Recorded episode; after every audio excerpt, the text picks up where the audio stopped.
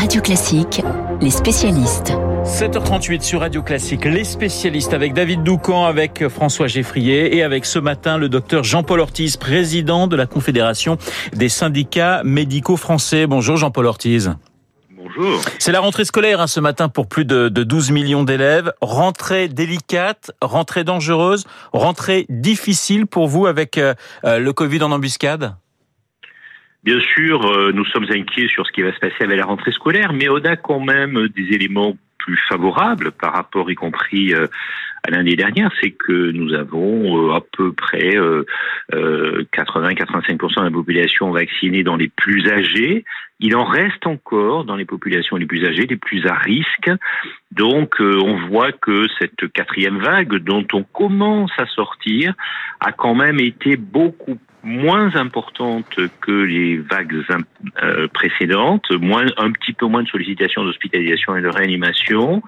C'est l'impact de la vaccination.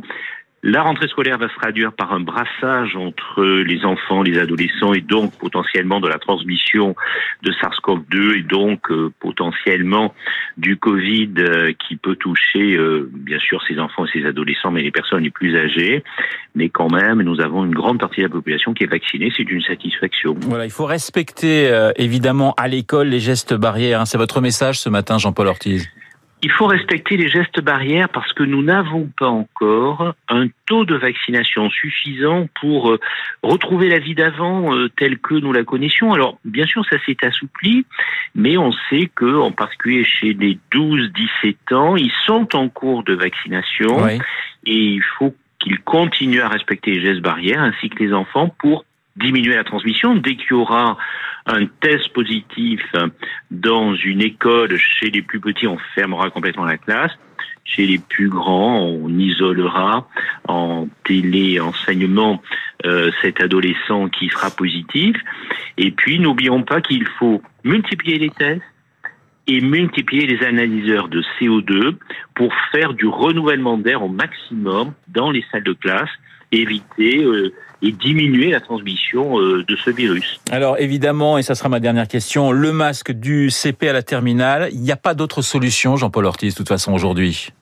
Pour l'instant, non, mais euh, nous espérons qu'avec encore cet effort ultime, on est dans la dernière ligne droite pour les personnes les plus âgées en termes de vaccination et, et de terminer de développer cette vaccination, restimuler celles et ceux qui ont besoin d'être stimulés en termes d'immunité par une troisième dose, que nous allons commencer dans quelques jours.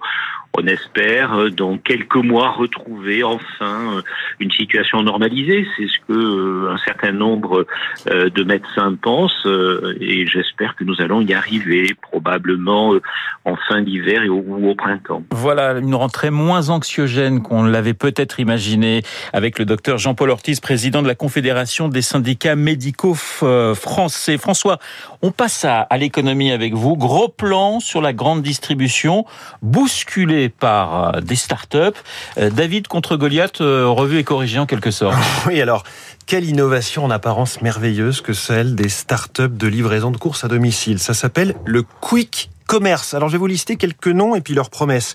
Call, livraison en 20 minutes. Cajou, vos courses en 15 minutes. Qui dit mieux? Bah, Il y a Flink, livraison en 10 minutes. Encore mieux, Getir, vos courses en 8-12 minutes. Et j'ai même encore mieux que ça, Zap, livré en un instant. Bon, et en plus, elle promet des horaires XXL jusqu'à Alors tout est, tout est une question de définition de l'instant finalement. Hein, ça, Exactement, l'instant, il se mesure en quelques minutes a priori. Alors qu'est-ce qu'on y trouve C'est des applis, hein, vous les avez sur les magasins d'applications.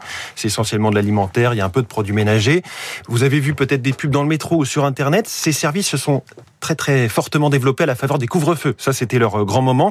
C'est pratique, c'est tellement pratique. J'en ai moi-même profité. Je vais pas vous raconter ma vie, mais il y a six mois, j'ai eu le Covid. Je récupérais le sac sur mon paillasson. J'avais en plus la bonne conscience de n'avoir mis en danger personne.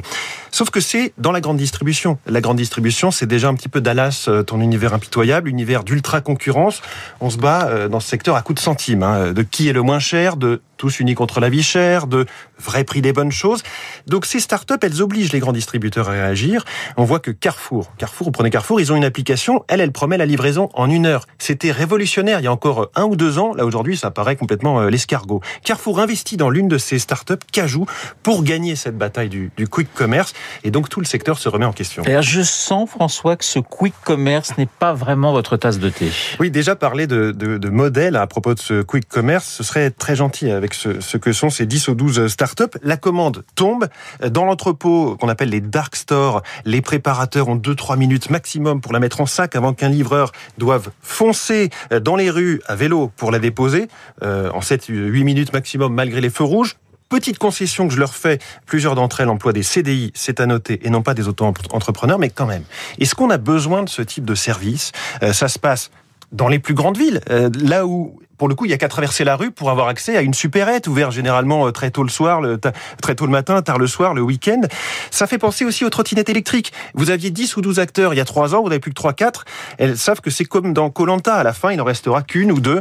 Euh, en, en économie, on dit the winner takes all, c'est la prime au plus gros. Donc c'est pour moi un naufrage environnemental de toute évidence, humain, social aussi. Les courses, eh ben souvent c'est l'un des lieux de lien social pour les personnes isolées.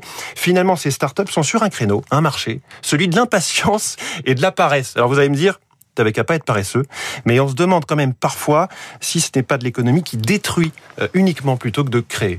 Et eh bien voilà le petit coup de gueule de François Geffrier ce matin sur l'antenne de Radio Classique à 7h44. La rentrée scolaire, l'éducation et la politique avec vous, David, David Doucan, rédacteur en chef du service politique du Parisien. Et c'est Anne Hidalgo qui retient ce matin votre attention.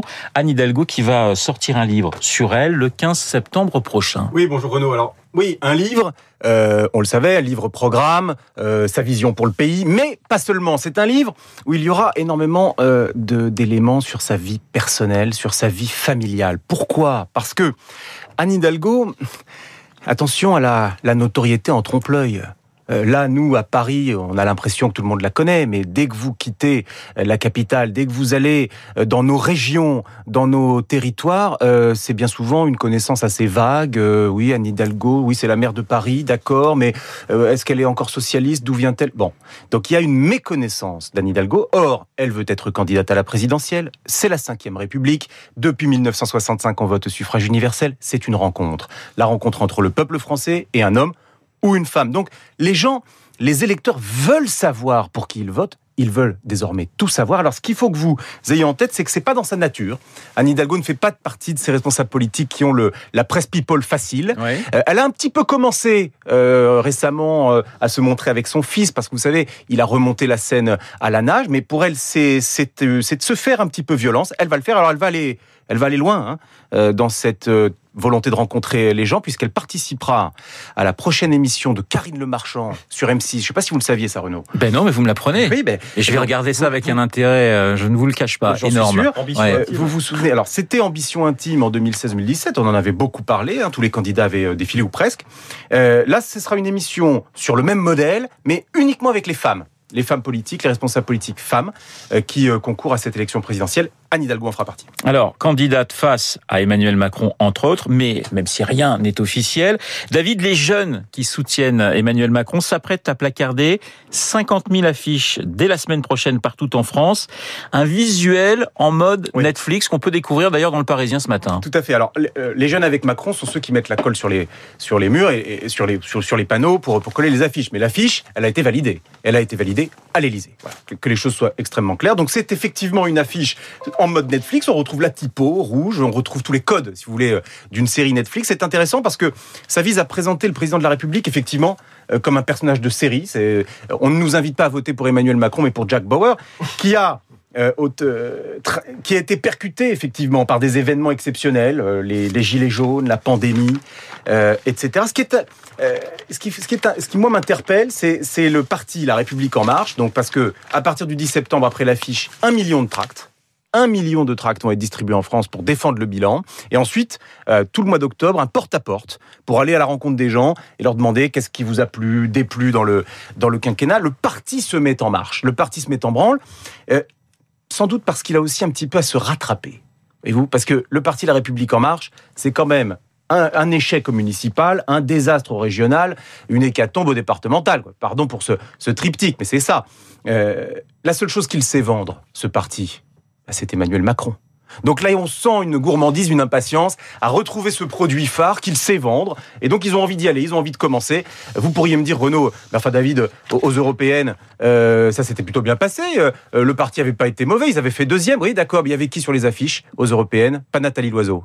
Emmanuel, Macron. Merci David Doucan, merci François Geffrier et on remercie encore le, le docteur Jean-Paul Ortiz d'avoir été ce matin dans Les spécialistes. Il est 7h48. Dans un instant, le journal imprévisible. C'est la rentrée des classes et vous allez voir, euh, l'angle du camarade Bourreau est assez intéressant.